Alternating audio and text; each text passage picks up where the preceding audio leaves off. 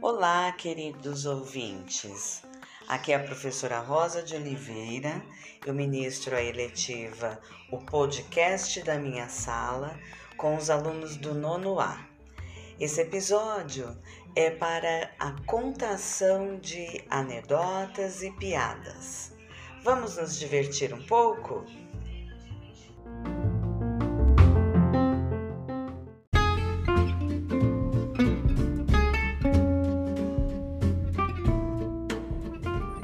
Olá, hoje vai hoje é o podcast de contação de piadas ou de anedota.